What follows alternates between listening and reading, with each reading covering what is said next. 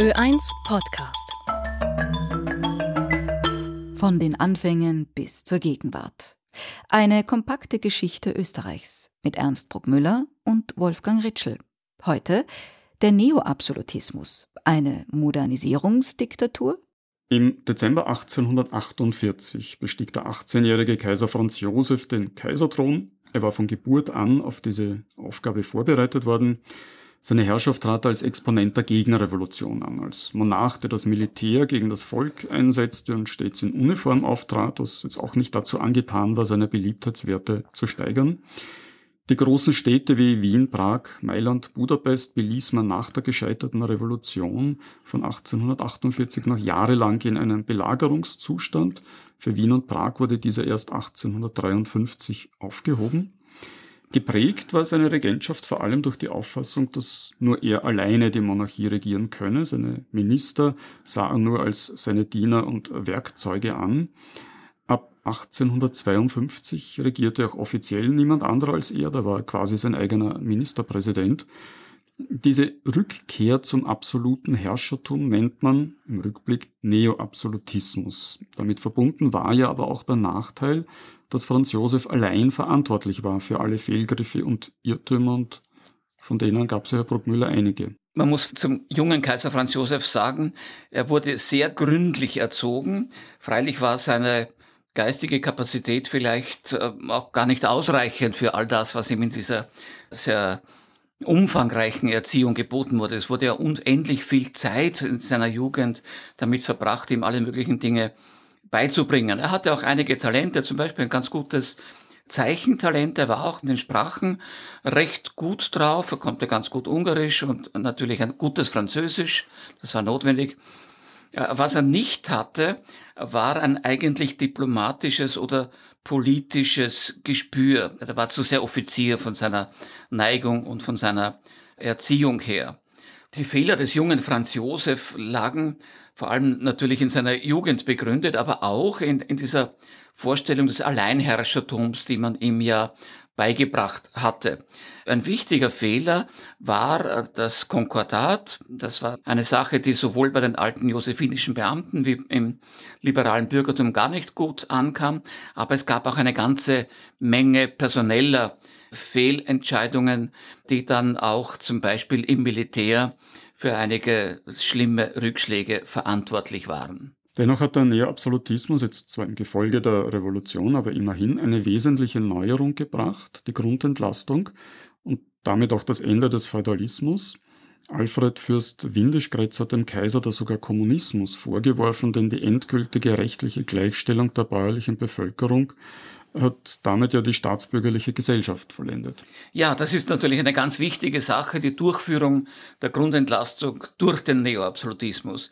Damit hat nicht nur die Abhängigkeit der Bauern von ihren Grundherren aufgehört oder von ihren Gerichtsherren aufgehört.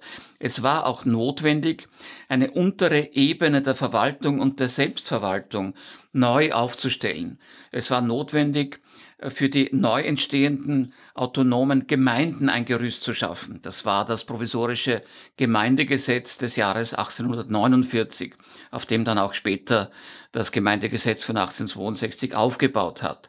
Es war notwendig, in der Verwaltung eine untere Ebene einzuziehen. Bisher waren das die Kreisämter gewesen. Jetzt brauchte man noch eine Ebene tiefer, eine staatliche Verwaltung und eine staatliche Gerichtsbarkeit. Also die Bezirksverwaltungsbehörden und die Bezirksgerichte. Man hat die beiden Ebenen noch bis 1868 wieder zusammengelegt, aber dann endgültig getrennt.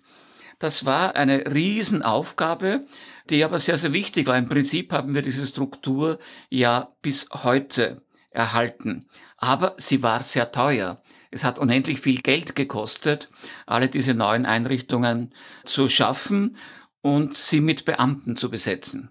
Der katholischen Kirche, der man sich im Herrscherhaus eng verbunden fühlte, hat man das gesamte Schulwesen übertragen im Rahmen eines Konkordats, das die Kirche von der unter Joseph II. eingeführten staatlichen Kontrolle und Bevormundung befreit hat.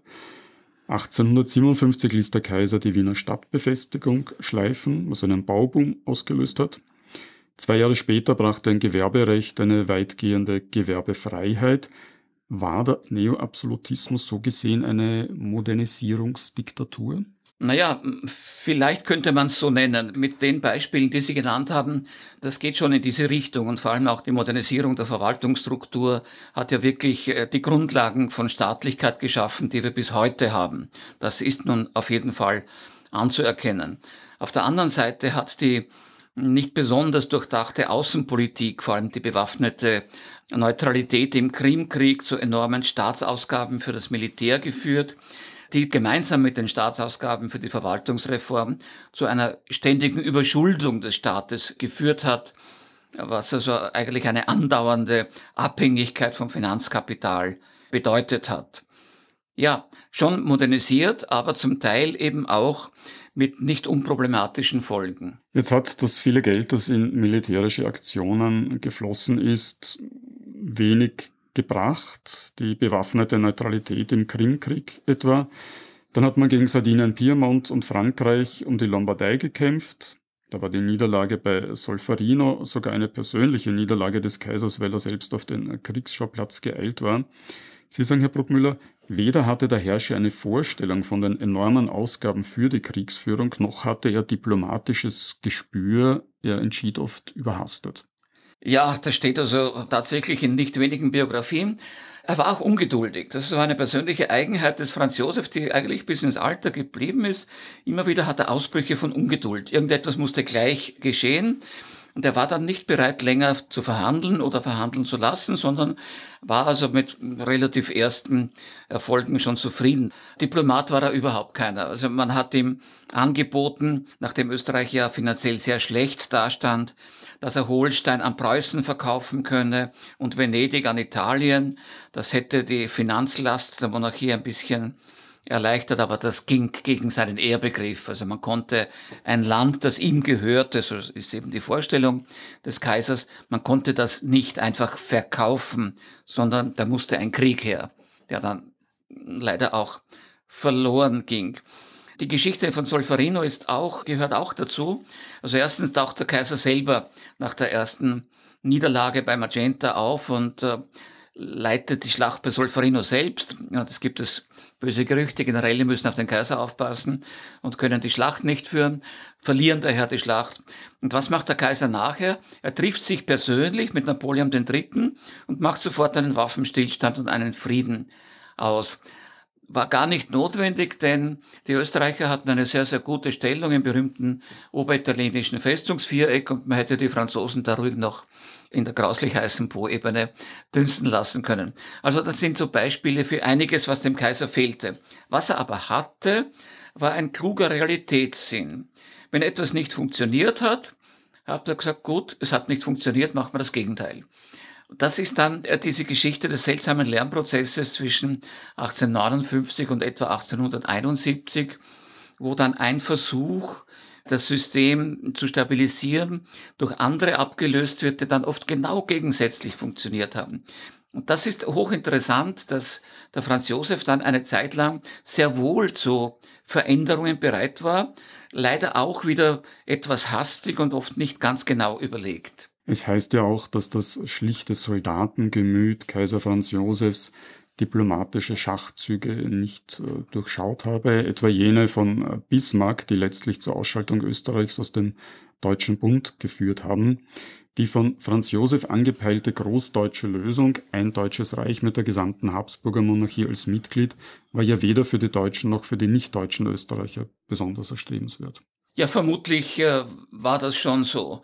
Also ich denke, dass das westdeutsche Bürgertum tatsächlich jenes Deutschland wollte, das dann 1871 zustande kam. Bei den deutschen Fürsten war die Sache anders. Die wären eigentlich mit einer österreichisch geführten föderalistischen Deutschlandlösung zufriedener gewesen als mit einem dominanten Preußen in einem neuen von Preußen beherrschten Deutschland. Für den nicht-deutschen Österreicher stimmt völlig, was Sie sagen. Da hat er schon Palatzky 1848 alles Nötige gesagt. Die kleinen Völker zwischen den Deutschen und den Russen brauchten die Habsburger Monarchie als Schutzschild gegen irgendwelche imperialistische Anwandlungen äh, sowohl der Preußen als auch der Russen. Und dafür war gerade den kleinen Völkern Mitteleuropas die Habsburger Monarchie durchaus recht. Der Neoabsolutismus, eine Modernisierungsdiktatur? Das war die 13. Folge einer kompakten Geschichte Österreichs mit dem Historiker Ernst Bruckmüller. Die Fragen stellte Wolfgang Ritschl. Bücher von Ernst Bruckmüller finden Sie unter or1.orf.at. Schrägstrich Archiv, Schrägstrich Geschichte Österreichs. Eben dort sind alle Folgen dieses Podcasts dauerhaft nachhörbar.